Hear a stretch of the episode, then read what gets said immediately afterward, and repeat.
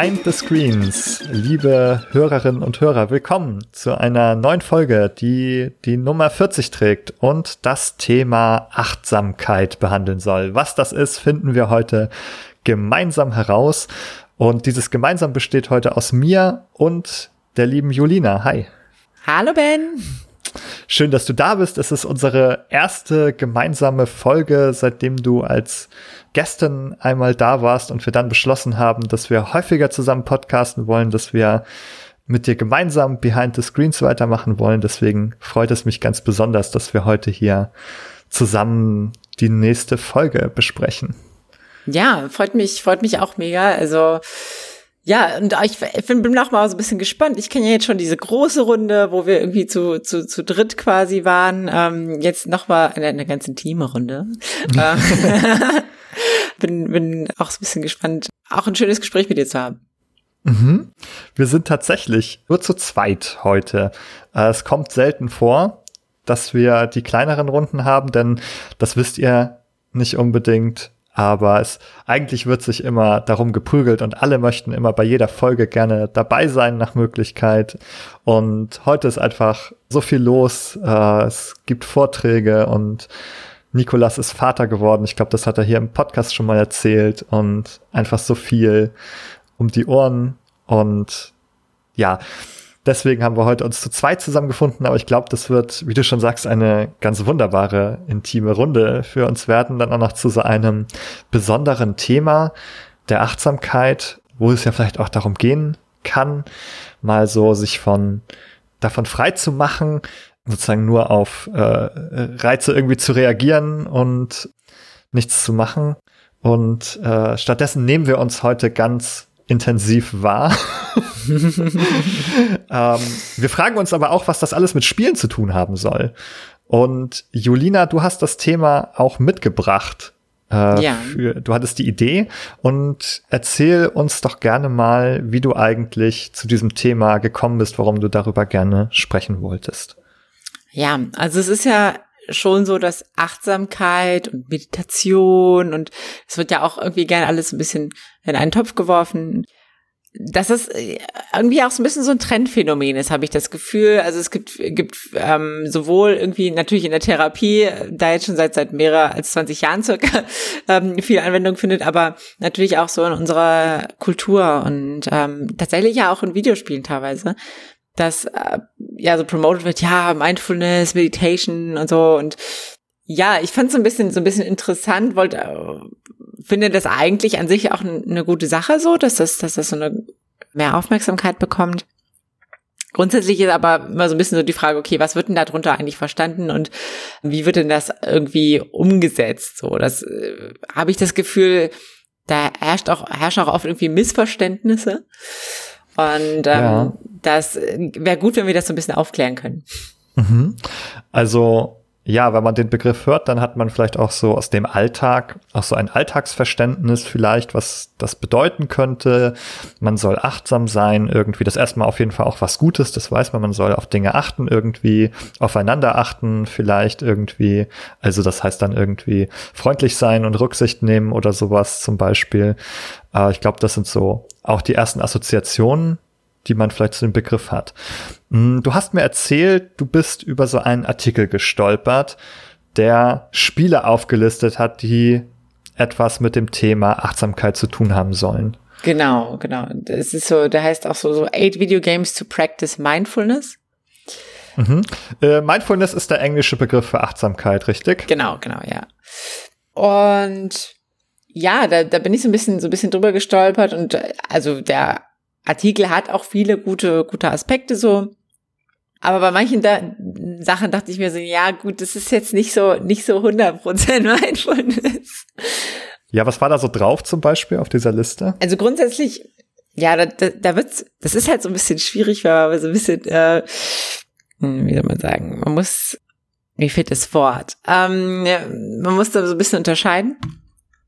Also da auf der Liste sind zum Beispiel Sachen wie Skyrim, The Witcher, aber eben auch sowas wie Minecraft.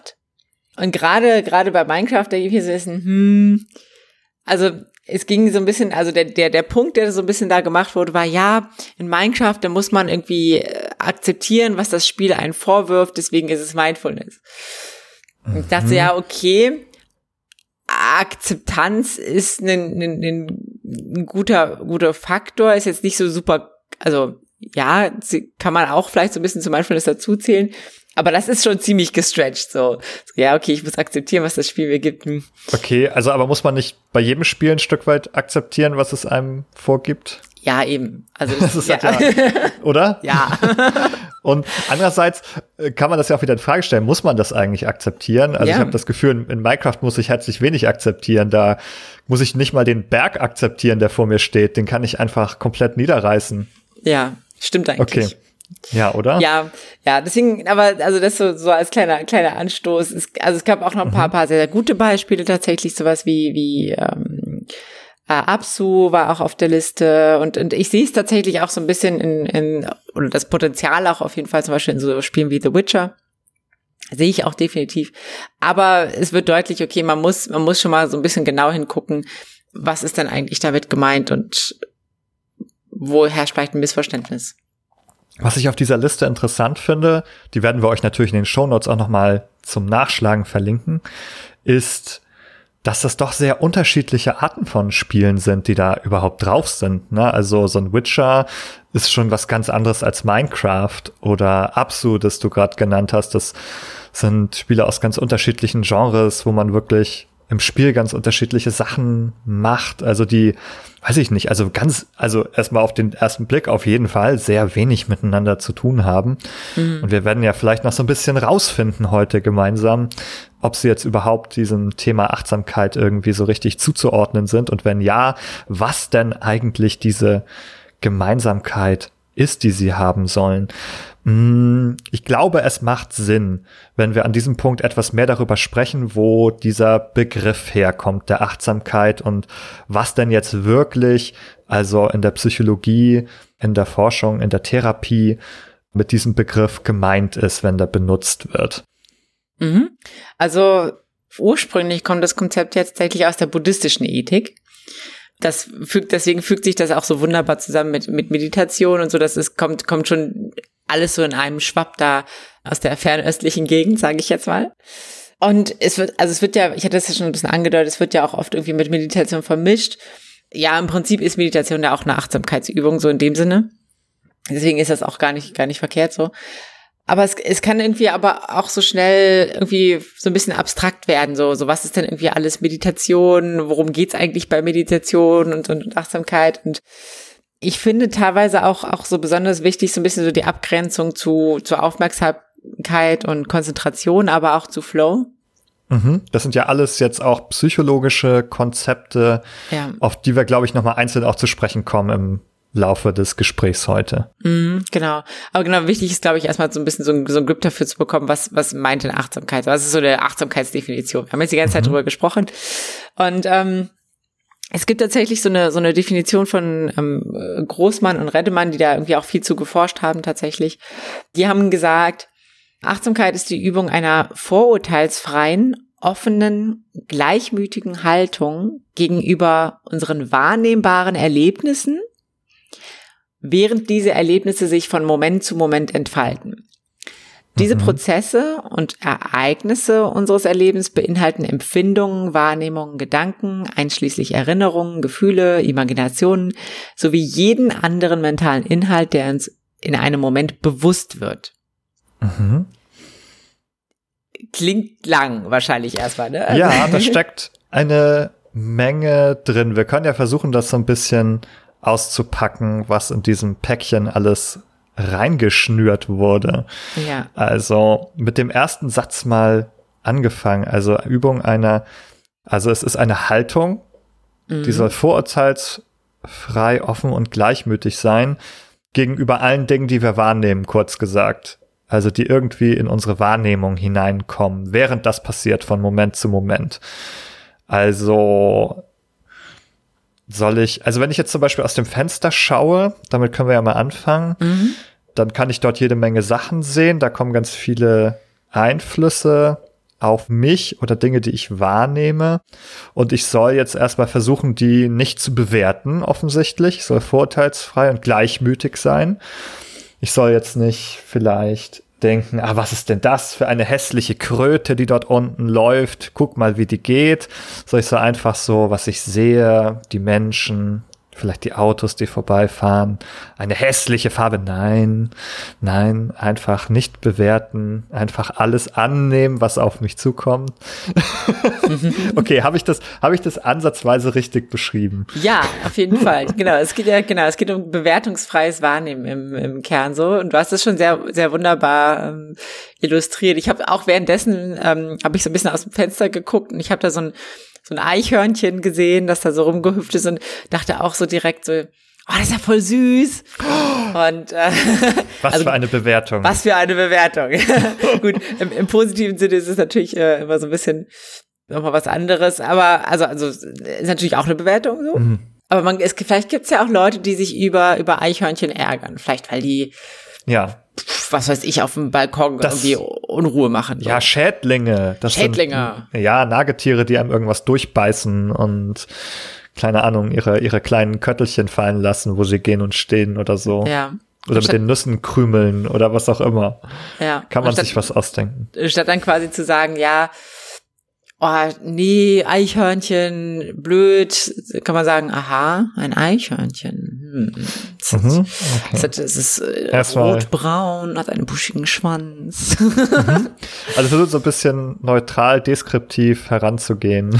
Ja, ja, genau. Aber ich habe mich gerade gefragt, wie das denn ist mit diesen weiteren Empfindungen, die man dazu hat. Denn der nächste Satz in der Definition lautet ja, dass das alles auch nicht nur die Wahrnehmung von äußeren Sachen beinhalten soll, sondern auch die Wahrnehmung von inneren Dingen, nenne ich das jetzt erstmal.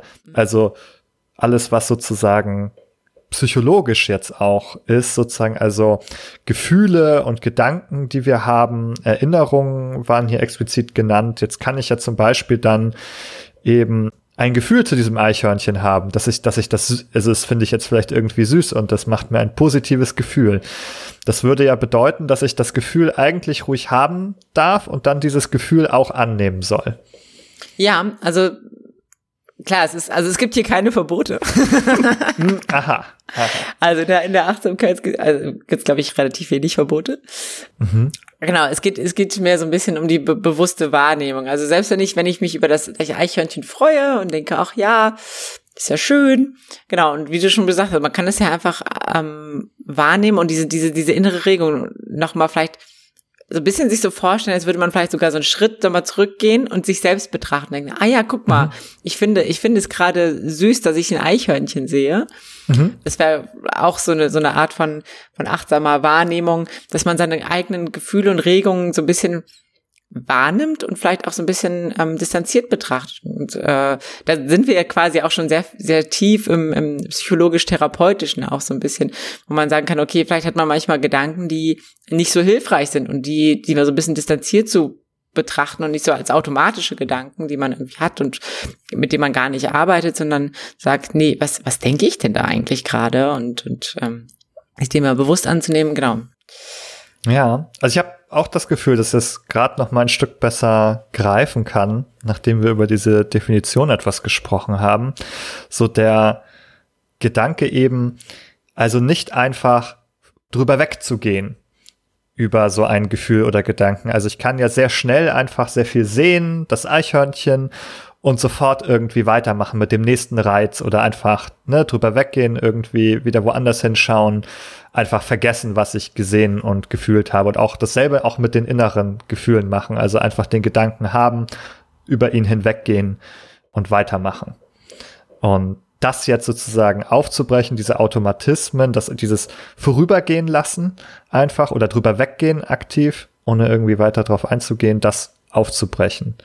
Mhm. Ich hab irgendwie, als du das gerade auch so beschrieben hast, hat, kam mir irgendwie so dieses, dieses ähm, Wort anhalten irgendwie mhm. so ein bisschen, so ein bisschen in den Sinn, so als würde man quasi in dem Moment anhalten und das quasi, was man denkt oder fühlt oder sieht, quasi so ein bisschen losgelöst von Zeit so wahr, wahrzunehmen, so ein bisschen zu gucken, okay, mhm. halt stopp, ich gehe jetzt nicht weiter, wie du es gerade beschrieben hast, sondern, sondern halte jetzt an und nehme mir diese eine Dinge mal quasi wort oder sprichwörtlich quasi in die Hand und gucke sie mir an. Mhm. Ja, also wirklich so anhalten, innehalten, etwas bei sich behalten oder zu sich nehmen und das irgendwie vielleicht auch durch durchschmecken also eine, eine, das Erfahren eine Weile sozusagen sich, ja, diese Erfahrung so eine Weile aus, aussetzen vielleicht aus, klingt vielleicht negativ oder die eben diese Erfahrung einfach haben. Vielleicht ist es ja auch der Grund, warum das vielleicht so ein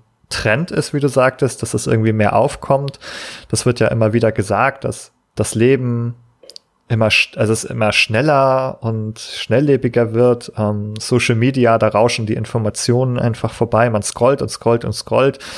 Die Forschung findet heraus, nur wenige Sekunden oder gar Millisekunden pro Posting auf Social Media und dann macht man einfach weiter. Da kann man ja gar nicht mehr Dinge einzeln wahrnehmen und also weder bewerten noch irgendwie was dazu fühlen so richtig. Also jedenfalls nicht aktiv, nicht bewusst.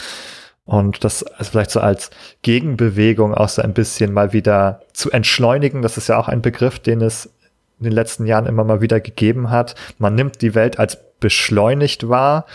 Das ist dieses Vorüberziehen der Dinge, wo man nicht innehalten kann. Und jetzt versucht man, dem so ein bisschen entgegenzuwirken. Ja, auf, auf jeden Fall. Ich glaube auch, also das ist, das ist so der, der, der Kern von dem ganzen, äh, dieser ganzen Stress und, und äh, höher, weiter, was weiß ich nicht was, äh, Bewegungen so ein bisschen entgegenzuwirken und zu sagen, nee, stopp, wir müssen, das tut uns nicht gut, wir müssen in eine andere Richtung gehen irgendwie. Das finde ich interessant gerade, wo du das nochmal höher und weiter gesagt hast, weil ich finde, dass das nochmal den ersten Bogen auch jetzt wieder schlägt zum Thema Games. Weil höher und weiter etwas ist, was sehr stark in Spielen verankert ist. Man könnte auch sagen, Spiele sind wie unsere Welt auch sehr beschleunigt häufig. Es geht eigentlich immer darum, etwas Neues zu erleben, den nächsten Reiz zu haben, ne, den nächsten Kampf zu haben, aufzuleveln, aufzusteigen, das nächste Item zu finden, höher, weiter, schneller und so. Das sind Tugenden irgendwie. Ja. Speedrunning, Min-Maxing. Ja, genau, ja, viele Begriffe, ja, die ja genau darauf äh, hindeuten. Auch überhaupt allgemein. Die allermeisten Spiele arbeiten mit Hürden, mit irgendwelchen Widrigkeiten, die man überkommen muss, also die dann eine Schwierigkeit vielleicht äh, dabei erzeugen. Oder man muss dann irgendwie kreativ werden oder sehr gut spielen, um das zu überwinden. Oder auch ne, Multiplayer kompetitiv irgendwie einfach besser sein, schneller sein als die anderen. Ja.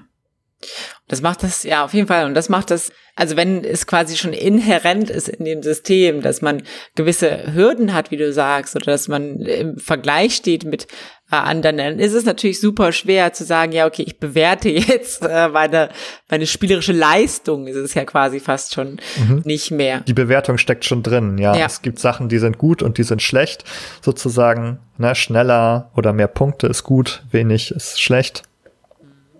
Ja. Ja, also das ist, ähm, man, man, wir merken, glaube ich, gerade auch schon, ja, auch, auch mit Videospielen hängt das irgendwie viel zusammen. Also dieses, wo dieses bewertungsfreie Wahrnehmen, ähm, wo wir da vielleicht auch so ein bisschen an unsere Grenzen kommen. Aber eben aber auch dieses Leben und Wahrnehmen im Hier und Jetzt. Also du hast ja auch so gesagt, ja, das passt auch so ein bisschen zu diesem Höher weiter. Man hat ja immer Ziele, immer den nächsten Boss, immer ja, eigentlich will ich nur das Item, damit ich dann quasi weitermachen kann und so. Man, man wertschätzt vielleicht auch teilweise gar nicht mehr so die einzelnen Schritte, die man macht und, und fühlt so eigentlich nach und guckt einfach oder feiert auch seine Erfolge so ein bisschen. Gerade wenn es noch weitere, weiteren Content gibt, weiteren Progress gibt, ist man oft so, ja, okay, und jetzt zum nächsten. So, ja, aber, genau aber dieses schnelle Vorübergehen, wieder weiterziehen, nicht innehalten bei diesem Moment, auch der ein positiver vielleicht ja auch sein kann, der wird so, sofort wieder davon überdeckt, dass es weitergeht und das nächste kommt. Aber wir kommen ja vielleicht auch noch auf Spiele, die anders funktionieren oder andere Erfahrungen bieten, die vielleicht Achtsamkeit befördern. Mhm. Aber bevor wir dahin gehen, wollten wir noch ein paar Konzepte besprechen aus der Psychologie. Du hast sie vorhin schon genannt. Aufmerksamkeit, Konzentration, Flow. Also ich glaube, Flow ist auch etwas, was in diesem Zusammenhang häufig genannt wird, auch in dem Artikel, den du am Anfang mitgebracht hast. Da wird, glaube ich, auch Flow genannt in Zusammenhang mit Mindfulness, oder? Ja, ja, ich glaube auch. Genau, also ich habe es zumindest irgendwie da beim Durchscrollen auch gesehen.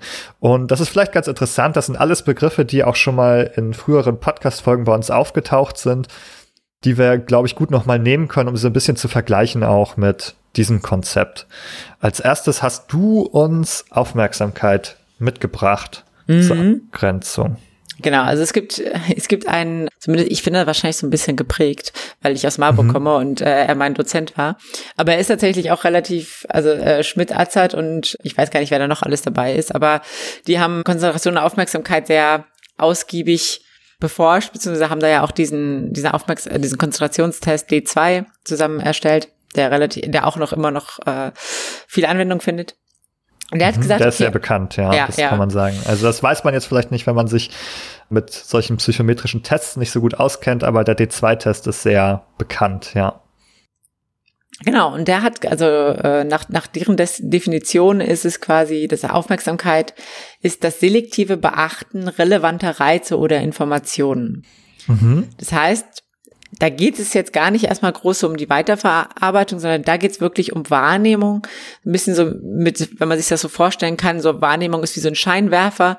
Und wo, wo lenken wir diesen Scheinwerfer hin? Das ist quasi Aufmerksamkeit mehr oder ja, weniger. Wenn wir von erstmal von dem Visuellen einfach mal ausgehen, wenn wir irgendwas anschauen, haben wir vom Prinzip her haben wir ein sehr, sehr großes Blickfeld. Also wir sehen eigentlich sehr, sehr viele Sachen auf einmal. Also bis hin zur Peripherie. Ihr könnt es ja, wenn ihr jetzt irgendwie so gerade ausschaut, dann bekommt ihr immer noch so ein paar Sachen links und rechts mit am Rand. Die sind jetzt irgendwie unscharf visuell, aber man kriegt da noch was mit. Das heißt, man hat eigentlich sehr, sehr viele Sachen. Aber äh, wenn ihr irgendwie, irgendwie, ja, euch umschaut, dann gibt es meistens Sachen, die eure Aufmerksamkeit sozusagen einfangen. Also etwas, worauf ihr euch fokussiert. Also im Spiel auch zum Beispiel. Wir können ja auch bei das in Games machen. Also wenn da jetzt irgendwo zum Beispiel, wenn ich Call of Duty spiele und dann sehe ich so ein Visier aufblinken. Also wenn da jemand so ein, ein Snipergewehr benutzt, dann kann man in der Ferne das so aufblitzen sehen, dass jemand da so ein Gewehr verwendet. Und dann gucke ich da ganz, ganz schnell hin sozusagen. Dann ist das so ein Reiz, der meine Aufmerksamkeit fängt, dann fokussiere ich auf diesen Bereich, wo ich das gesehen habe, sozusagen. Das wäre jetzt so eine gelenkte, selektive Aufmerksamkeit. Genau, ja. Das ist ja einfach ein relativ einfacher Prozess. Das Interessante ist so ein bisschen, mh, mm, auch weil, weil Aufmerksamkeit und Konzentration auch oft irgendwie so ein bisschen vermischt wird. Man sagt so, boah, ich habe keine Aufmerksamkeit mehr oder ich kann meine Aufmerksamkeit nicht aufrechthalten. Die Sache ist die, also Aufmerksamkeit ist nicht was, was aufhört. Also der, der Aufmerksamkeitsscheinwerfer, der scheint immer. So, ne? Es kann nur teilweise irgendwie schwieriger werden, den willentlich zu lenken. Genau. Das heißt, da kommen wir jetzt zum nächsten Punkt, oder? Ja, ja, genau. Also da wird's auch so ein bisschen, da wird's auch so ein bisschen schwieriger oder komplizierter weil man merkt deutlich, dass, dass äh, Schmidt-Hazard und Co. da die so ein bisschen auch ihren, ihre Tests im, im, im Hinterkopf hatten bei der Konzip Konzipierung von diesem Konzept. Gott, ja, viel Konzepte. ähm, jedenfalls beschreiben sie Konzentration als die Fähigkeit, unter Bedingungen schnell und genau zu arbeiten, die das Erbringen einer kognitiven Leistung normalerweise erschweren. Das heißt, da ist so ein bisschen, mhm. da geht so ein bisschen so in die Richtung, ja, okay, ähm, man möchte irgendwie schnell und, und konzentriert irgendwie arbeiten. Es geht um eine, eine Verarbeitungsleistung auch irgendwie gegen, oft irgendwie gegenüber einem Widerstand. Das bringt uns auf jeden Fall schon mal so ein bisschen näher, finde ich aber in, immer noch so ein bisschen klobig tatsächlich von der Definition, weil es halt mhm. sehr diese, diese Testmechanik so im, im Kopf hat, finde ich. Ja, ja, ja, genau. Das Arbeiten, das klingt halt auch irgendwie eben ja sehr nach Arbeit. Ja. Und wir würden jetzt beim Spielen ja eigentlich nicht von Arbeit erstmal sprechen. Also wir würden das nicht miteinander in Verbindung bringen, dass wir jetzt, wenn ich eben da diese Visiere in Call of Duty ausfindig mache, würde ich nicht sagen, das ist Arbeit, sondern das gehört irgendwie zum Spiel dazu. Ja, genau. Eine etwas so ein bisschen so, so weitergehende Definition, die finde ich ähm, bisschen allgemein anwendbarer. Es gibt, es gibt ja dieses Dorsch-Lexikon Psychologie für, für heiße Dorscher. Nein, dort ist, da ist Konzentration tatsächlich so ein bisschen wie folgt definiert. Ähm, da heißt es, Konzentration ist die Fähigkeit, Handlungen absichtsvoll zu steuern und ihre Ausführung zu kontrollieren. Und ich finde, mhm. da wird, da wird sehr viel, sehr viel greifbarer und griffiger, ähm, was, was das eigentlich meint. Das heißt, da geht's darum, wirklich, also nicht nur Wahrnehmung, sondern auch, auch quasi mit etwas zu interagieren und das aber mit Absicht und nicht, nicht, nicht quasi unbewusst, sondern, sondern ich habe ein gewisses Ziel dahinter. Ich möchte und, und lenke quasi jeglichen Prozess in die Richtung. So. Mhm. Ja, ich finde die Definition auch sehr gut. Die trifft auch das Verständnis, das ich über die Jahre und Zeit zu dem Thema entwickelt hat. Absichtsvolles Steuern sozusagen der Handlung, die Ausführung konzentrieren. Also auch, also, ne, vielleicht sowas wie fokussieren würde man vielleicht auch sagen, auf etwas sich fokussieren, eben nicht von Ablenkungen davon abgebracht werden. Und das würde jetzt zum Beispiel eben ja auch bedeuten, dass ich dann in der Lage bin, diese Aufmerksamkeit, selektiv wie sie ist, auf eine bestimmte Tätigkeit eben zu richten und dann mit dem Scheinwerfer, das ist ja ein ganz, ganz gutes Bild, also den nicht immer nach links und rechts schwenken zu lassen, weil ich in der Peripherie ein Eichhörnchen gesehen habe, ähm, und der Scheinwerfer schwenkt dann plötzlich so von, von dem, wo ich gerade bin, von meinem Spiel, ja, dann auf einmal zu dem Eichhörnchen rüber. Und dann denke ich, äh, also dann verliere ich jetzt irgendwie bei, wenn ich bei Call of Duty abgeschossen, äh, zum Beispiel, mhm. äh, weil ich vom Eichhörnchen abgelenkt war. Und deswegen ist das natürlich auch eine relevante, auch eine Fähigkeit, zum Beispiel, wenn wir auch an E-Sport denken, mm dann ist es eine wichtige Fähigkeit für die Leute eben, dass sie diese Konzentration aufrechterhalten können damit sie eben nicht von solchen anderen Sachen abgelenkt werden ähm, und eben dabei bleiben können, weil das natürlich in so einem kompetitiven Setting auch bedeuten würde, dass man dann, wenn man gerade nicht aufgepasst hat, wenn man die Konzentration verliert, dass man dann auch das Spiel verliert sehr schnell. Ja, ja, ich so, also ich glaube, so das erste, wo woran man es merkt in so Spielen, ist so dieser Begriff Face-Checking. Das heißt, man läuft quasi einfach in in Büsche oder oder in Territorium rein, was man nicht wo man nicht sicher sein kann, dass da nicht eigentlich ein Gegner schlummert. Da, da merkt man am ehesten tatsächlich, finde ich, auch so ein bisschen, okay, da ist jemand gerade nicht konzentriert gewesen. mhm, da hat sozusagen der Autopilot hat so ein bisschen übernommen.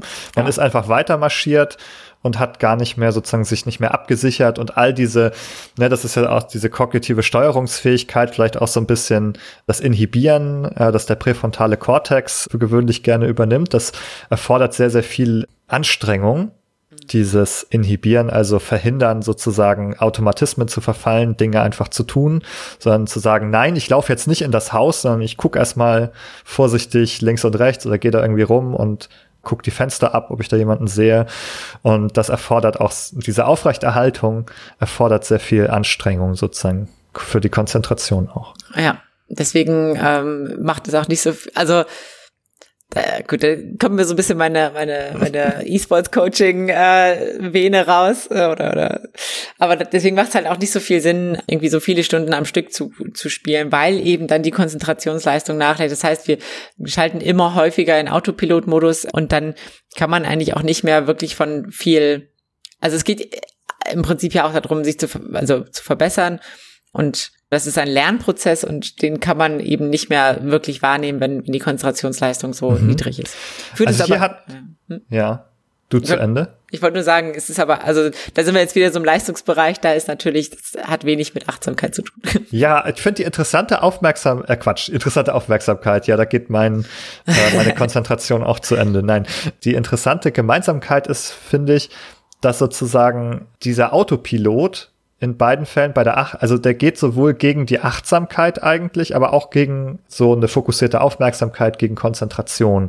Äh, sobald beim Autopilot ist, ist man nicht mehr konzentriert und man kann aber auch nicht, könnte auch nicht mehr achtsam sein, weil man sozusagen automatisch handelt und nicht mehr bewusst.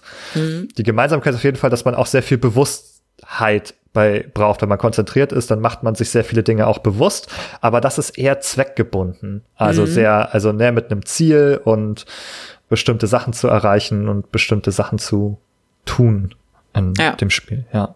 Das stimmt. Und es ist, ist witzig, dass du gerade irgendwie so Auto, Autopilot erwähnt hast, weil Autopilot-Modus, ähm, ich finde, da, da kann man auch wunderbar so ein bisschen so hingucken zum, zum Thema Flow, weil, weil da quasi so die Abgrenzung ja auch gut stattfinden kann.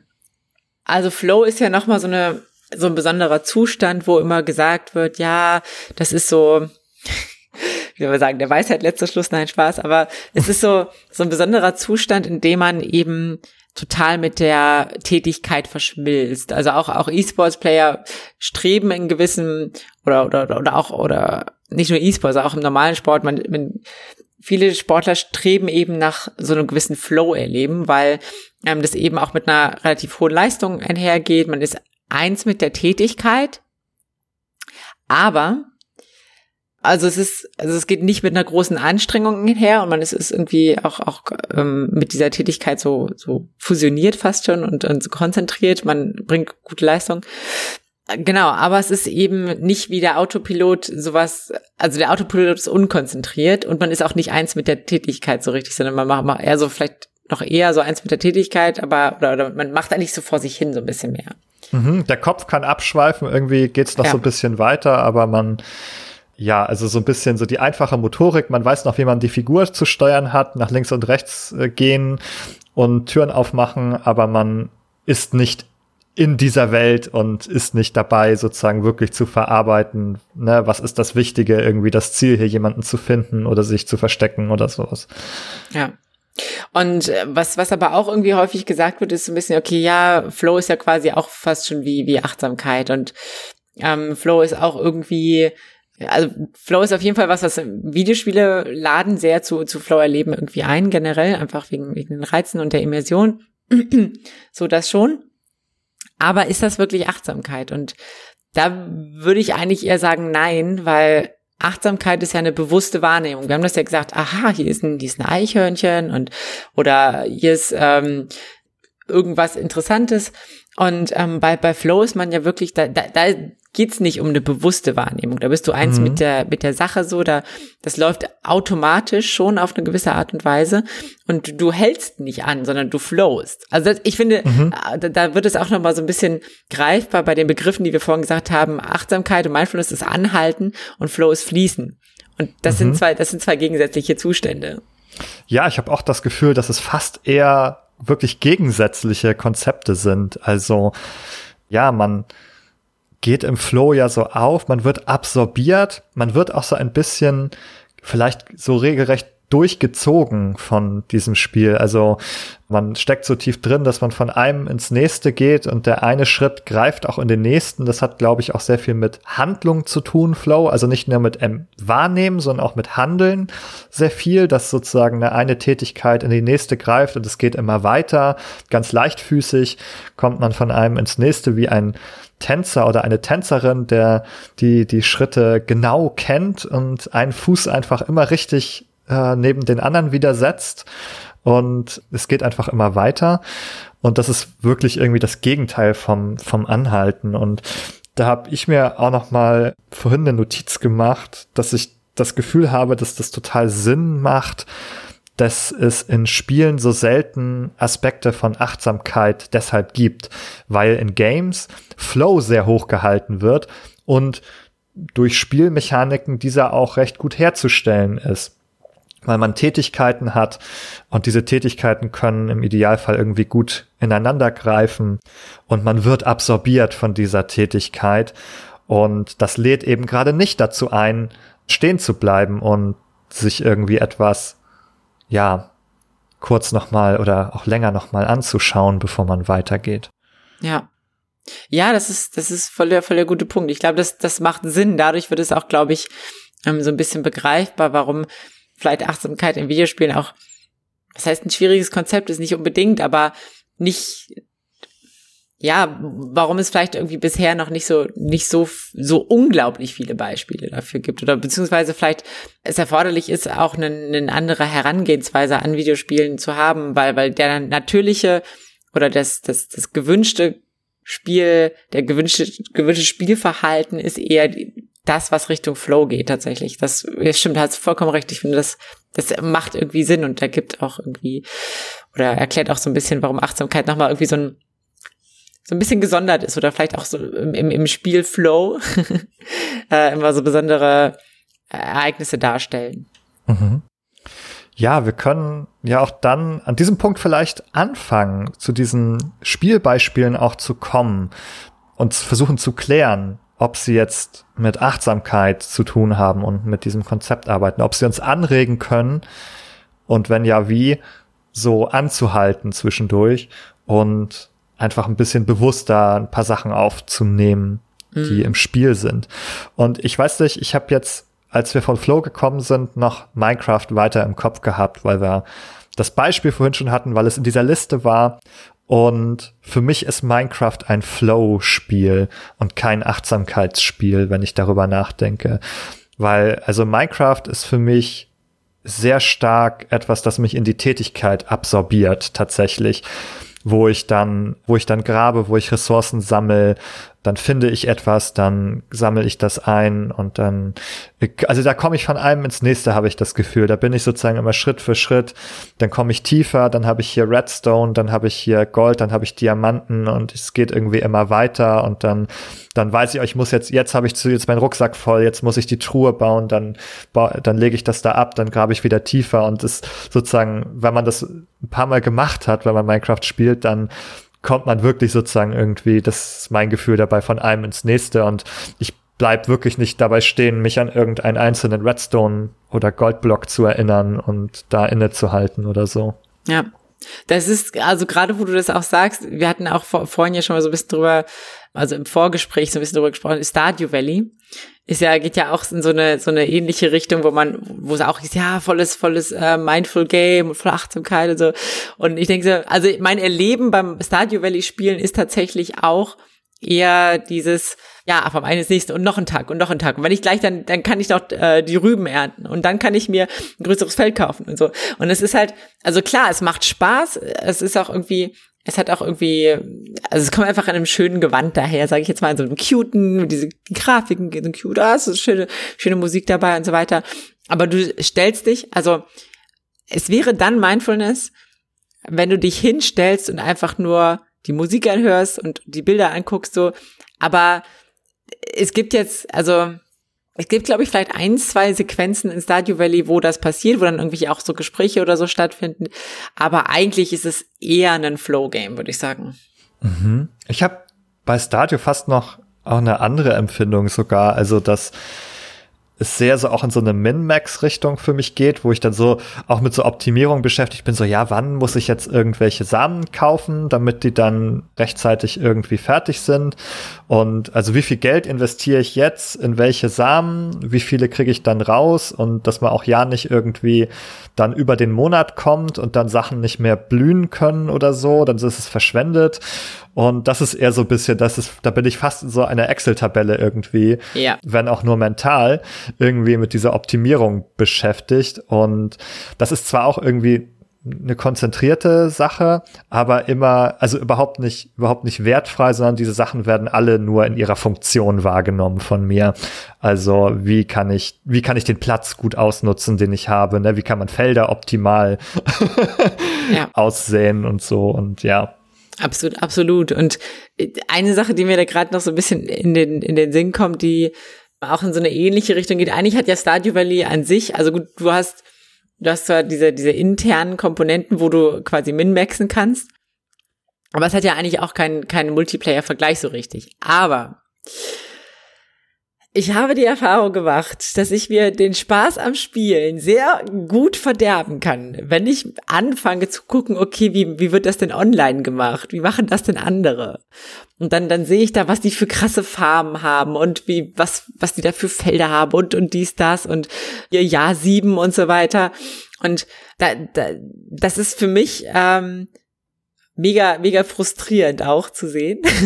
Hm. Wobei man Denkst da auch, oh ja. Ich habe nur so ein Popelfeld hier. Es ist mickrig genau. und. Und das, ja. das, das reißt mich voll aus dem Flow raus. So, da, da bin ich sofort so. Ich hatte eigentlich ja. bis eben Spaß, aber jetzt, jetzt weiß ich, es geht besser, jetzt muss ich es irgendwie besser machen. Mhm. Wobei man, also das ja eigentlich auch ein super, super Punkt wäre, wo man ansetzen kann und sagen, hey, das ist interessant, wie der das macht. Aber ich mache das irgendwie so auf meine Art und Weise.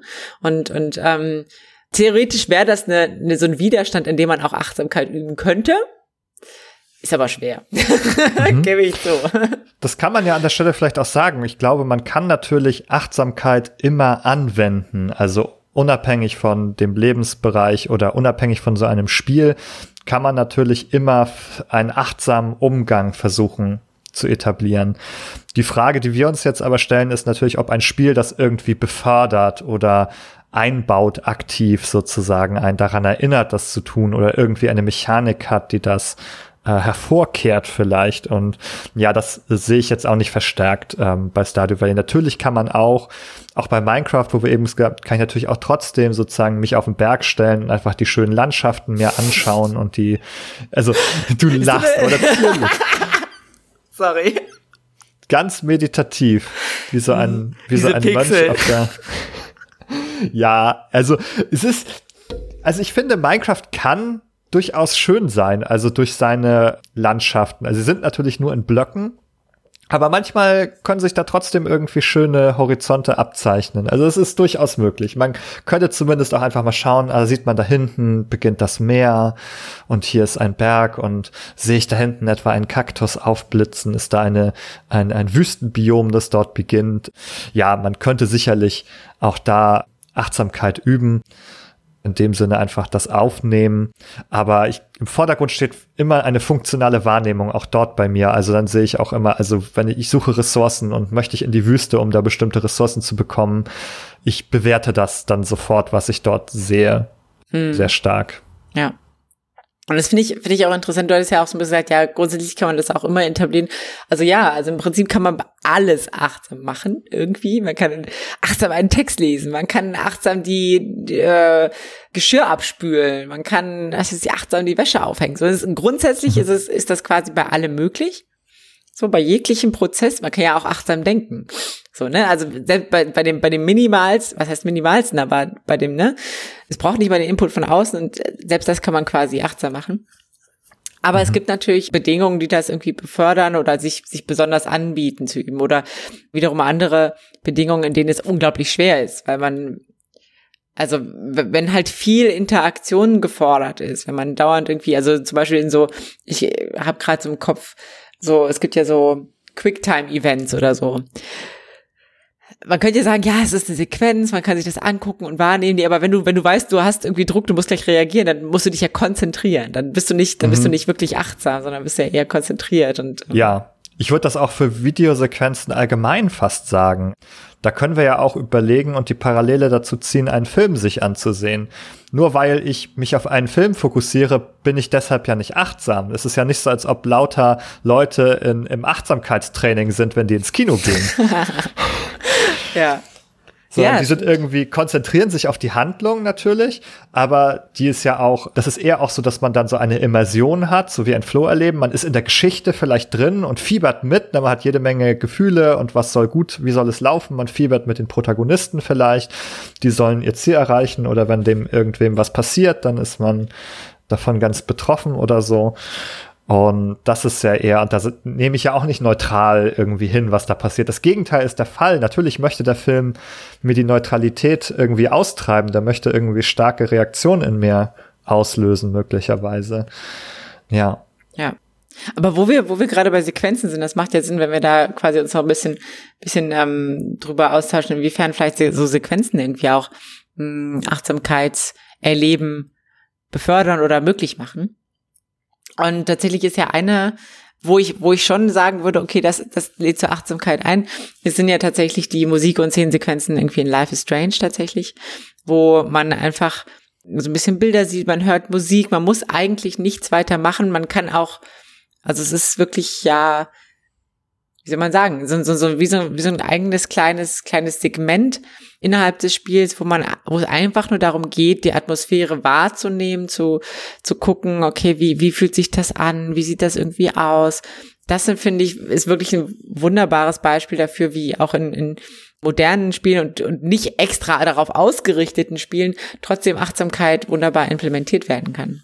Mhm. Absolut. Ich finde, das ist also eines der besten Beispiele, die ich kenne und eins, das ich persönlich auch total gerne mag.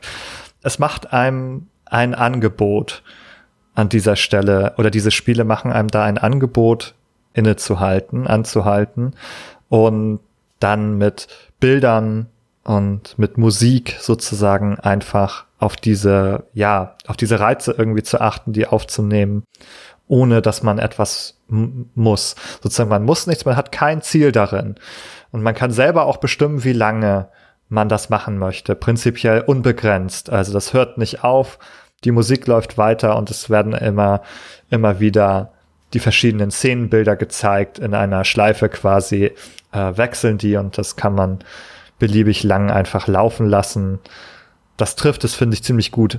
Denn wir hatten zum Beispiel, ich mache einmal einen Vergleich, wir hatten auf der Liste hier auch Angeln als, als achtsame Tätigkeit. Da ist auch so, man ist vielleicht so ein nettes, auch hübsche Szenenbilder. Man sitzt vielleicht irgendwo an einem See mit einer Figur und hält da sozusagen diese Angel und möchte irgendwie Fisch, Fische angeln. Und dann ähm, ist es auch ganz oft so, es dauert eine Weile, es passiert erstmal nichts und man wartet und dann beißt etwas an.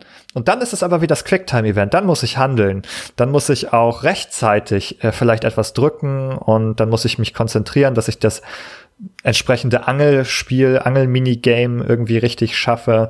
Und das ist auch wieder eher genau das Gegenteil. Also ich muss sehr konzentriert sein und dann muss ich warten, wann kommt denn jetzt das Quicktime-Event, wo ich eine schnell eine Taste drücken muss. Ganz oft ist es so beim Anbeißen. Ganz viele Spiele haben das Anbeißen als Quicktime-Event. Hm. Da muss man rechtzeitig eine Taste drücken und wenn man das schafft, dann kommt vielleicht noch irgendwas oder man hat den Fisch gefangen. Und das ist das Gegenteil. Man hat einen, ein Ziel und eine Tätigkeit, man hat eine Aufgabe, man soll etwas tun da und kann alles andere als sich da drin fallen lassen und diesen See irgendwie in sich aufnehmen, denn wenn man das tut, dann fängt man den Fisch nicht. Ja das stimmt. Also äh, ich finde es, finde es auch, auch gut, wie du das formuliert hast, dass das zum Beispiel Life is Strange so das ein Angebot macht. Ja, und beim Angeln ist es tatsächlich so, da wird es quasi ja von außen beendet. Dann, dann, da, du hast quasi ja auch irgendwie, du hast zwar irgendwie die Möglichkeit, den Moment irgendwie achtsam zu gestalten, indem du auf, auf die verschiedenen Reize achtest, aber er wird, und das nach relativ kurzer Zeit, von außen mehr oder weniger beendet. Außer du sagst, ach ja, ich ist jetzt auch egal. Ich lasse den Fisch halt einfach ziehen. Ich gucke einfach mal, hm. wie sich, also so eine, man könnte, wenn man so ein bisschen anderes, anderen Umgang damit fliegt, könnte man es auch zu einer Art Achtsamkeitsübung, mhm. ja, umformulieren, äh, umstrukturieren, aber dann ist es natürlich nicht mehr ich sag mal, zielführend, weil also beziehungsweise es ist nicht im eigentlichen Sinne von, von dem Angeln, weil du angelst, ja. um Fische zu fangen. So. Man kann es tun, genau, man würde sozusagen gegen den Strich spielen, ja. ein bisschen sozusagen. Das, die Struktur des Spiels motiviert natürlich das Fische fangen und nicht das Fische ziehen lassen. Also du bist auch external motiviert dabei. Ne? Du machst das nicht aus Freude am Angeln, sondern weil du dann den Fisch bekommst. Vielleicht kannst du den teuer verkaufen oder du kannst Essen daraus machen. In einigen Spielen muss man vielleicht überleben. Da ist man dann darauf angewiesen, dass man den Fisch fängt, damit man was zu essen hat. Minecraft zum Beispiel auch. Da hat man dann Hunger und muss den Fisch dann essen, um den zu tilgen. Und in anderen Spielen kann man damit vielleicht Geld verdienen eben. Und so hast du sozusagen diese, diese Struktur, die ja sozusagen auch so ein ja, ein Lernsystem natürlich darstellt, wenn man wieder ans Min-Maxen denkt. Ne, wie kann ich sozusagen nach den Spielregeln möglichst erfolgreich spielen, indem ich die dicksten Fische fange und die verkaufe zum Beispiel. Wenn ich das herausfinde, ist das einfach eine Strategie im Sinne der Spielregeln. Die kann ich dann lernen. Wenn die besonders erfolgreich ist, wiederhole ich die. Und das hat dann eben hat nicht diese Freiwilligkeit oder inter, interne, internale Motivation. Ja, auf jeden Fall. Ne, bei Life is Strange ne, hast du keinen Grund, das zu machen. Du darfst das tun, aber du wirst jetzt weder belohnt noch bestraft noch sonst irgendwas. Ja, das stimmt. Interessant ist es auch so ein bisschen, ähm, wir waren ja eben auch so ein bisschen beim, beim Thema Landschaften und so weiter. Da gibt's ja also klar, du kannst in jedem Spiel, was irgendwie Landschaften bietet, kannst du natürlich irgendwie jetzt sagen, okay, ich nehme mir einen Moment und guck mir jetzt die Landschaften an. Interessant finde ich es nochmal, wenn man so ein bisschen auch die Möglichkeit hat, durch die Spielmechaniken eine veränderte Wahrnehmung der Landschaft zu haben. Also es gibt ja so oft irgendwie auch so, so Gleiteffekte oder Flugeffekte oder so, sonst was. Ich finde, Fliegen, Fliegen in Videospielen ist ein, ein ich weiß nicht unbedingt, ob es um Achtsamkeit ist, aber es ist auf jeden Fall irgendwie ähm, ein besonderes Erlebnis, so weil also oft ähm, da hast du ist nicht viel Interaktion gefordert, du gleitest irgendwie so, du drückst irgendwie eine, eine maximal eine Taste, aber du guckst dich eigentlich um, so du guckst, aha, was ist denn da und irgendwie sieht das alles von von oben irgendwie anders aus und gibt's irgendwie was, was ich noch nicht kenne. Ich finde, es ist auch irgendwie ein also klar, man kann auch natürlich mit, mit Ziel fliegen und kann sagen, okay, ich suche jetzt hier gezielt noch, äh, ob ich irgendwelche Schätze oder so nicht gefunden habe.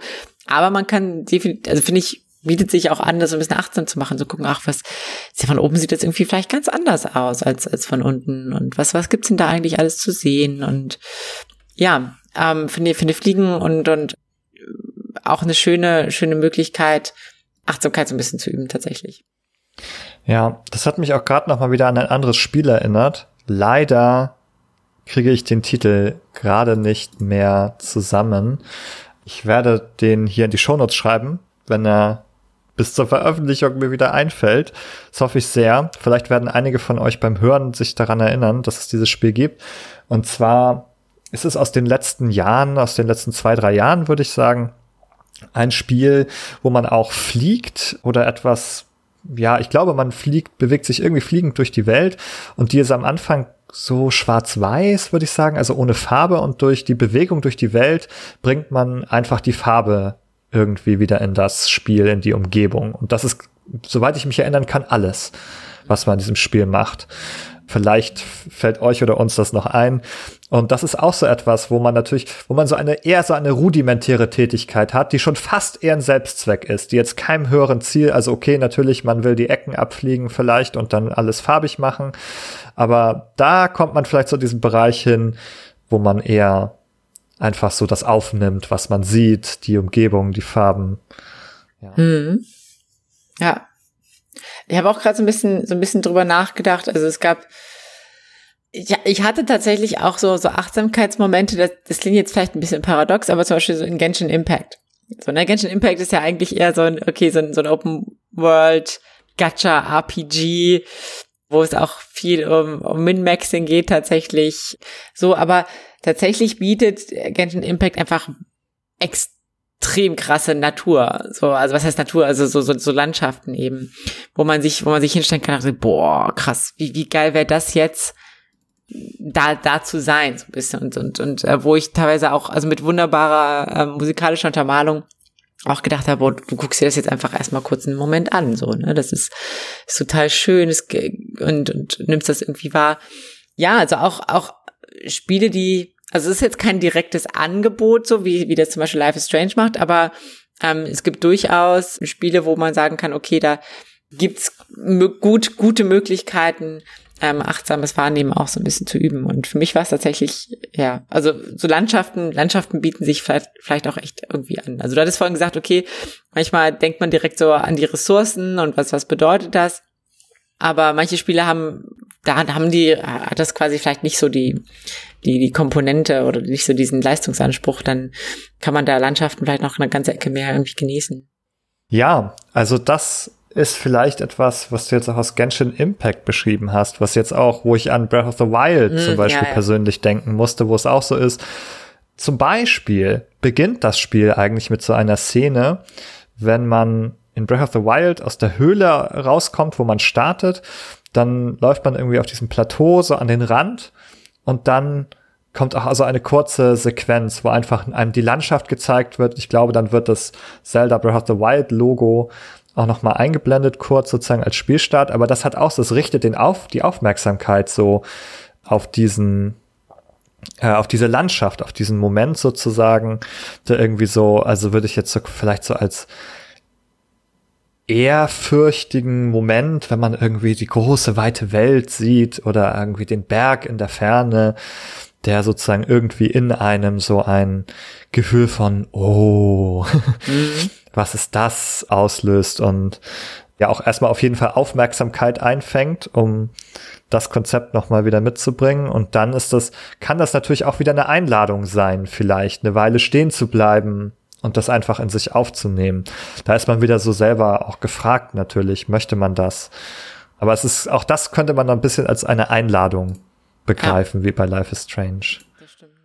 Es gibt ja, es, das Problem ist jetzt so ein bisschen, es gibt noch so ein paar Spiele, die auch tatsächlich das so, so nochmal so ein bisschen bewusster aufgreifen. Ich weiß, oder ich habe zumindest gelesen, dass zum Beispiel bei Abzu dass man da tatsächlich so Meditationssequenzen irgendwie sammeln kann oder so oder ähm, dass, dass es quasi da so, so ein Angebot vom Spiel gibt, so in so eine äh, geleitete Meditation oder so zu gehen. Ich habe leider absolut nicht gespielt, deswegen kann ich da nicht so super viel zu sagen. Hast du davon schon mal irgendwie was gehört? Ja, gehört natürlich sehr viel. Ich muss auch gestehen, dass ich es auch selber nicht gespielt habe. Das hätten wir eigentlich noch mal tun müssen. Genau, genau. Aber es ist mir genauso bekannt. Es wird häufig, häufig in dem Zusammenhang genannt. Also ich denke, da kann man einfach nur empfehlen, das einfach mal auszuprobieren. Das also an uns selber, aber auch an euch da draußen, sich das mal anzusehen, sich vielleicht mal ein Bild davon zu machen. Also nach dem, was ich gesehen und gehört habe, ja, kann das auf jeden Fall auch in diese Meditationsrichtung sehr stark gehen. Genauso wie auch die Spiele Journey und Flow häufig genannt werden, wobei da natürlich auch dem Namen nach fast eher das Flow-Konzept auch wieder relevant sein kann, wo man also gar nicht mehr so viel Bewusstheit reintut, sondern einfach sozusagen in der Handlung, in den Spielhandlungen aufgeht und fortgetragen wird von einem ins nächste, wo wir dann vielleicht doch eher wieder beim Flow-Element sind als tatsächlich bei Achtsamkeit. Wir haben ja vorhin so ein bisschen über auch über Sachen, Sachen gesprochen, wo man erstmal vielleicht so auf den ersten Moment denkt so, so, hey, what the fuck? Aber, also ich, ich schiel so, ich schiel so ein bisschen Richtung, Richtung, was ist mit so Simulatoren und sowas? Mhm. Ja, erzähl. Du hattest, also du hattest da, ich wollte eigentlich gerade den Ball zu dir spielen und sagen, Ach so, ist da doch eine interessante Idee. Nehmen. Ja, ja, nimm den Ball so, jetzt. okay. Nimm ihn jetzt. Ja. ja, wenn, wenn der Pass, wenn der Pass halt so kommt, dass, dass jemand bis auf 30 Zentimeter an einen rangeht und einem den Ball in, den, in die Bauchgrube drückt,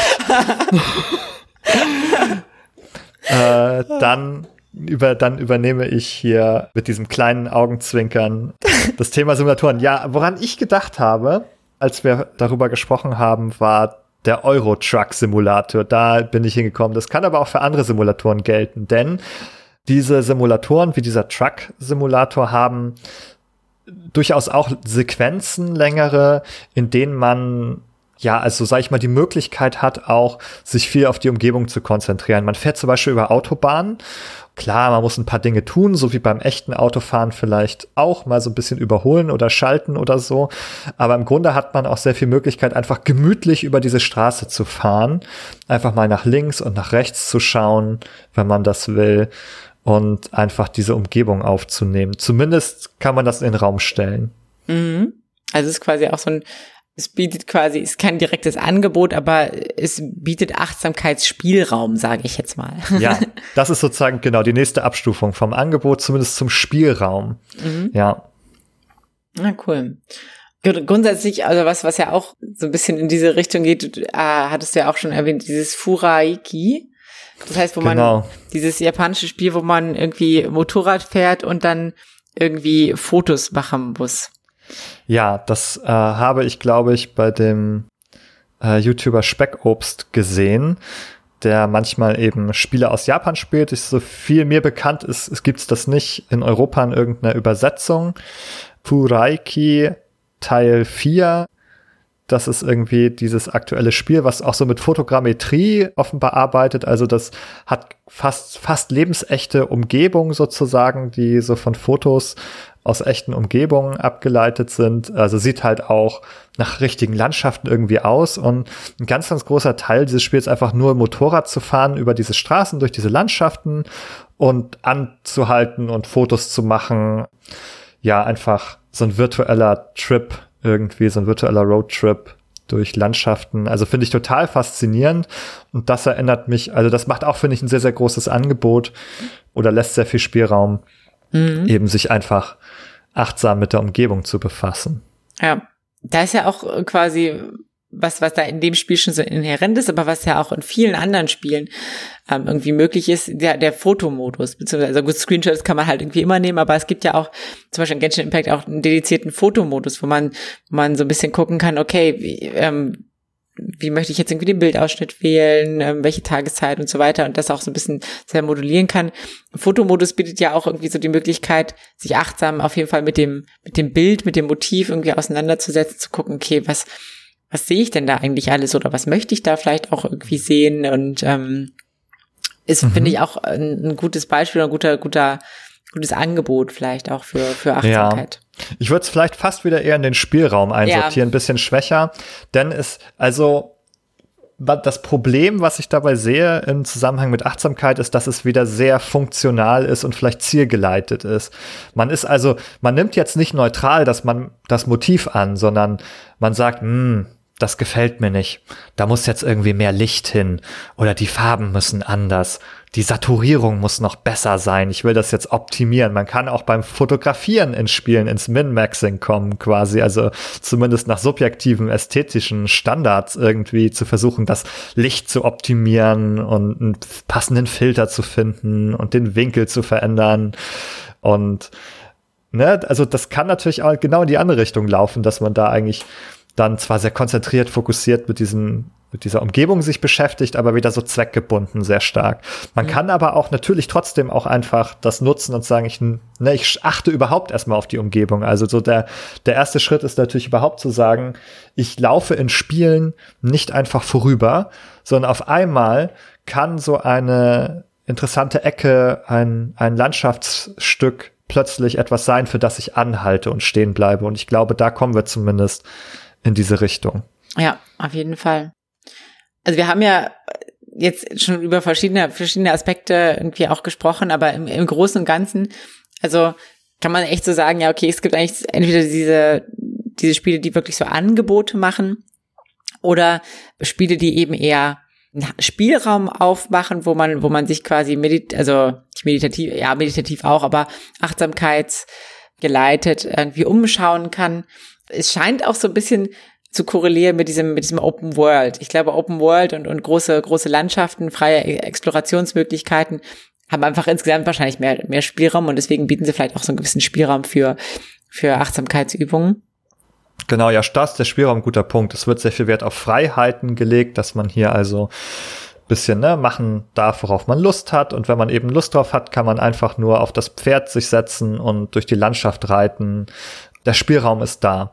Das ist so, ich habe das Gefühl, ne, einiges im Spiel kann dem so entgegenstehen. Also je drängender sozusagen Spielaufgaben werden, wenn man jetzt eben den Witcher spielt und da mit dem Pferd reitet, dann kann das zur Achtsamkeitsübung werden. Es kann aber auch passieren, dass man dann an einem Banditenlager vorbeireitet oder einem einfach Wölfe aus den Büschen gesprungen kommen und einen angreifen und plötzlich von einem fordern, auf das Spiel zu reagieren und mit denen zu kämpfen. Und dann hat man natürlich eine Spielstruktur, die das verhindern kann, dass sich das entfalten kann, dieser Spielraum an einigen Stellen. Ja. Okay, ich habe das Gefühl, wir haben, wir haben so ein bisschen, wir kommen so ein bisschen so zu einem, mhm. zu einem, zu einem Fazit langsam. Wir haben jetzt irgendwie, ja genau, wir haben gerade schon festgestellt, okay, es gibt irgendwie so einen unterschiedlichen Grad von, von Achtsamkeit in Spielen, mehr oder weniger, die man so ein bisschen grob in die Kategorie Angebot und ähm, Handlungsspielraum oder Achtsamkeitsspielraum irgendwie so stecken kann. Und ja. ja, generell ist ja so, also prinzipiell kann man es ja eigentlich fast runterbrechen. Achtsamkeit kann man irgendwie in jedem Spiel so ein bisschen ähm, ja üben oder auch in jeder alltäglichen Situation, aber für manche Sachen bietet sich halt mehr an oder eher weniger. Ja, darf ich vielleicht noch mal eine Frage für dich ja. draus machen? Ja. Würdest du sagen, Spiele eignen sich oder das Medium Games eignet sich für Achtsamkeitsübungen? Grundsätzlich ja. Also ich würde sagen, gru grundsätzlich ja, aber es ist also, es ist halt viel mehr, es, das ist das Interessante. Achtsamkeit fordert eine bewusste Auseinandersetzung, eine bewusste Entscheidung dafür, wie man Dinge wahrnimmt, wie man ähm, etwas spielt, wie man, dass man eben auch Achtsamkeit ähm, übt und oder oder das achtsam wahrnehmen will. Übe, üb, ich finde, ich finde es immer so ein bisschen schwierig zu sagen Achtsamkeitsübung. Das klingt immer so ein bisschen schon fast so nach Arbeit. So, klar, es ist irgendwie was, was man üben, üben kann oder so, aber es ist eigentlich, es ist ja kein anstrengender Prozess in dem Sinne, sondern es ist ja einfach eine Entscheidung, dass man, die man fällt, dass man sagt, so, ich möchte jetzt äh, bewusst mich einer Dinge, einer Sache zuwenden und das kann man natürlich auch in Videospielen, finde ich. Mhm. Okay, das heißt aber, jetzt Videospiele haben jetzt nichts in ihrer Struktur per se an sich, dass sie weder besser noch schlechter dafür macht, das zu üben, würdest du sagen? Also ich weiß, also ich habe das Gefühl sozusagen, es kommt natürlich aufs Spiel an, aber grundsätzlich die Idee sozusagen von Regeln und Gewinnen, äh, sagen wir mal, Winning Conditions, die es so gibt oder auch kompetitiven Spielen. Ich glaube, da sind wir in Bereichen, wo es eher dem etwas widerstrebt, wo es das eher so ein bisschen raushält. Ne, das hatten wir vorhin auch gesagt, wenn es um, auch um Flow geht. Das ist, Flow ist etwas, was eher raushält, achtsam zu sein. Also ich würde tatsächlich sagen, ich komme eher zu dem Fazit, also bei also Spielen, so wie sie typischerweise gestaltet werden, nicht notwendigerweise, nicht per se, aber wie sie in den meisten Fällen gestaltet sind, ziehen einen eher so ein bisschen weg von Achtsamkeit. Ja. Die wollen, äh, die wollen, dass man vielleicht konzentriert und aufmerksam ist und dass man in Flow reinkommt, aber die wollen oft nicht, dass man achtsam vorgeht sozusagen. Ja, da würde ich, da würde ich auch vollkommen, vollkommen mit dir gehen. Ich glaube auch so, dass der, der überwiegende Anteil, gerade wenn man, wir hatten es ja wirklich, ich glaube für viele, was halt irgendwie so schwierig ist, warum, warum sie das nicht so ganz verstehen, warum Videospiele vielleicht nicht so achtsam sind, wie man vielleicht denkt, ist, glaube ich, diese Auflösung mit dem Flow eben, ne? Dass, dass das Flow und Achtsamkeit eben unterschiedliche irgendwie Zustände oder, oder Prozesse sind. Und ja, Spiele sind halt eher Flow, Flow Design orientiert, sage ich jetzt mal. Mhm, genau, ja. Und, und äh, wie du auch schon gesagt hast, manche irgendwie kompetitiv leistungsorientiert, das widerstrebt eben diesen, diesem Achtsamkeitsgedanken so ein bisschen. Und da würde ich auf jeden Fall, würde ich dir auf jeden Fall zustimmen, ist, dass ja, sie bieten zwar irgendwie, also diese Spiele bieten Reize, aber das tut die Natur auch. also, ne, also, womit wir wieder sind bei, man kann es an jeder Stelle üben. Ja. Um nochmal sozusagen auf Spielraum und Angebote zu kommen, auch für das, für unser Fazit. Findest du, Spiele sollten mehr Angebote machen, wie Life is Strange? Findest du das gut? Ja, also ich, ich, ich habe halt gerade, also auch als du die Frage jetzt gerade gestellt hast, habe ich so ein bisschen überlegt, ja, okay, aber macht das irgendwie, nimmt das irgendwie was? Aber nee, eigentlich nicht. Ich glaube, also auch dadurch, dass man ja quasi das Angebot hat, man kann ja Angebote ablehnen. Und auch äh, die Leute, die Life is Strange nicht so spielen, dass sie irgendwie das möglichst immersiv wahrnehmen wollen, können ja einfach sagen, gut, ich skippe die Sequenz. Wobei es natürlich in diesen, in diesen Kontext Life is Strange, was ja auch sehr weit weg von diesem ganzen ähm, Leistungsgedanken auch so ein bisschen ist oder leistungsorientierten Spielen, sondern da geht's ja wirklich um, um die Geschichten, um die Charaktere, um, um was da irgendwie auch passiert, wo man, wo man wirklich sehr bei der Sache auch ist.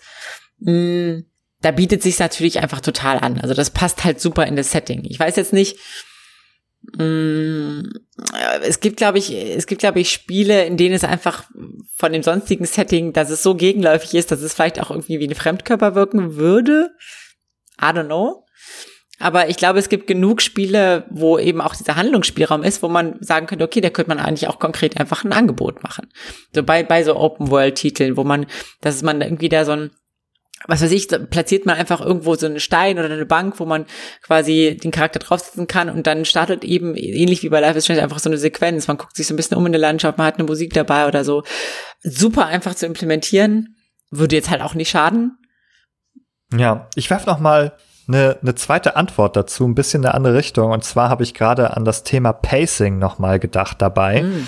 Nämlich, dass natürlich auch Anhalten eine Art bietet oder eine Möglichkeit bietet, etwas zu takten, eine, einen Spielablauf anders zu takten. Und ich habe jetzt zuletzt die ganze Resident Evil Reihe nochmal durchgespielt und die späteren Teile, also gerade so vier, fünf, sechs, sind immer actionlastiger geworden. Und dabei ist mir aufgefallen, dass die einem kaum Verschnaufpausen bieten. Also da folgt wirklich eine Actionsequenz auf die nächste. Und jetzt könnte man sagen, Gott, in so ein Actionspiel passt das ja überhaupt nicht rein. Aber ich würde sagen, das Gegenteil, da müsste das eigentlich mal rein, um dieses Pacing anders zu strukturieren, denn ich fand die tatsächlich dann streckenweise anstrengend dadurch, dass dann immer eine Actionsequenz nach der anderen kam, wo man hinterher richtig ausgelaugt ist, von wo man denkt so, okay, jetzt brauche ich aber wirklich mal ein bisschen Pause, weil es irgendwie ein Encounter nach dem nächsten irgendwie gekommen ist. Und da habe ich gedacht, auch einfach um eine angenehme Abwechslung zu schaffen in der Geschwindigkeit, dass man eben auch mal langsame Momente hat oder eben Momente, wo man stehen bleiben kann. Und das hat einigen Spielen dort gefehlt. Und ich glaube, das ist vielleicht häufiger mal so im Action-Genre, wenn die kein gutes Pacing haben, dass, äh, ne, dass es oft daran liegt, dass ruhige Momente fehlen zwischen diesen ganzen Action-Passagen.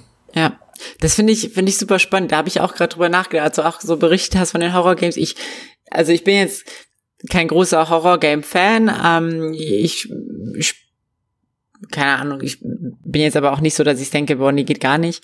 Äh, oder, oder, oder, also, äh, so, also es ist, kann ich schon mal spielen, so, aber ich finde es tatsächlich auch, also so wie du es beschreibst, ich finde es sehr anstrengend. Ähm, ich habe auch Resident Evil hauptsächlich gespielt. Fand ich echt, ja, anstrengend, wo ich dann wirklich auch nach einer Stunde gesagt habe, boah, reicht jetzt auch.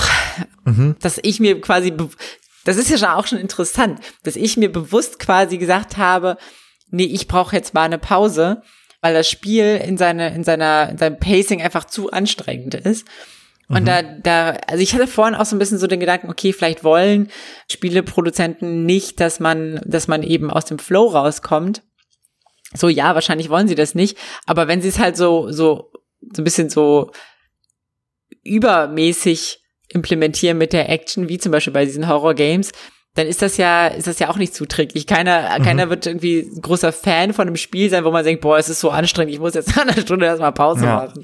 Ja, solche Genres, also wie Action, aber auch Horror, leben natürlich auch von dem Wechsel zwischen Anspannung und Entspannung. Und diese Phasen müssen beide vertreten sein und so, sich so ein bisschen abwechseln, denn nur die ganze Zeit auf Spannung zu stehen, ist dann auch wieder zu viel dann, also entweder ist es zu anstrengend oder man stumpft eh davon ab oder sowas. Aber ich glaube, gerade dieser Wechsel ist sehr wichtig für diese, für diese Genres. Und wenn das nicht gut funktioniert, dann, also es liegt es häufig nicht daran, dass zu viel Ruhephase ist, sondern in der Praxis ist es immer zu viel äh, Spannung und Action und es fehlt so ein bisschen die Ruhe. Und da finde ich, könnten wir noch ein bisschen mehr von solchen Momenten vielleicht auch haben, wo so eine Figur mal Zeit bekommt, irgendwie auch zu reflektieren, nochmal in sich zu gehen, ne? auch das, vielleicht auch das, was so vorher passiert ist, irgendwie auch ne? auf die eigenen Gedanken kann man nochmal wieder zurückkommen irgendwie.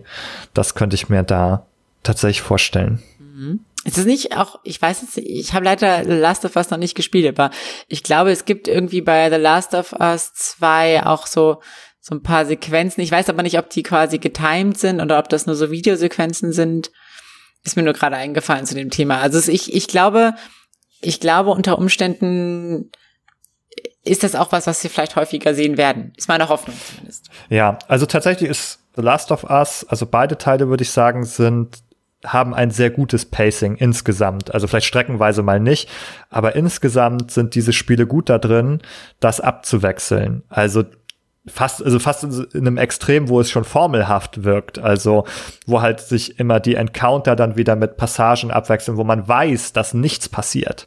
Wo man halt, wo die Figuren dann so durch die Umgebung laufen und sich miteinander unterhalten und wo man schon weiß, hier kommt jetzt niemand aus dem Gebüsch gesprungen. Das hier ist eine Ruhephase im Spiel. Die ist schon so stark kenntlich gemacht in der Struktur, dass es, ja, wie gesagt, fast formelhaft ist, aber eigentlich gut. Also das Pacing ist, funktioniert da gut. Man hat immer wieder Phasen, wo ne, die Figuren miteinander beschäftigt sind oder man durch die Umgebung läuft und eben nicht damit befasst ist, äh, zu kämpfen. Und ja, das würde ich sagen, ist da auch ein Positivbeispiel für Pacing. Aber ich glaube, Achtsamkeit soweit würde ich da nicht unbedingt gehen. Mm, ja. Okay. Also, Sehr schön. Fühlt sich, fühlt sich so an, als wären wir zu einem, zu einem Fazit mehr oder weniger gekommen, so, ne? Es ist, also nochmal ganz kurz zusammengefasst, es geht darum, ja, Spiele können irgendwie Angebote machen für Achtsamkeitsübungen oder zumindest den Handlungsspielraum bieten. Es ist auf jeden Fall was, was dem Spiel oder seiner, ich finde, so seiner ähm, Immersionsfähigkeit oder auch, es, es, es bereichert irgendwie Spiele, glaube ich, wenn sie, wenn sie diese Möglichkeiten anbieten. Und gleichzeitig nehmen sie nicht sonderlich viel, viel weg dafür. Also es ist auf jeden Fall was, was ich mir auch für zukünftige Spiele häufiger wünschen würde. Ist tatsächlich, ich glaube, es erhöht auch so ein bisschen die Identifikation so mit, mit den Spielelementen. Ist, glaube ich, was, was man, was man als Spieleentwickler äh, berücksichtigen kann ohne dass man jetzt spezifisch ein Achtsamkeitsgame macht, sondern das, das lässt sich, glaube ich, überall gut implementieren. Aber ja, letzten Endes ist es oft irgendwie eine Entscheidung einzelner Personen zu sagen, so, ich möchte jetzt bewusst wahrnehmen, ich möchte jetzt nicht einfach quasi dem Flow folgen, sondern ja, einen Moment Zeit nehmen, anhalten, nicht fließen und ähm, ja, gucken, ja. was es da gibt.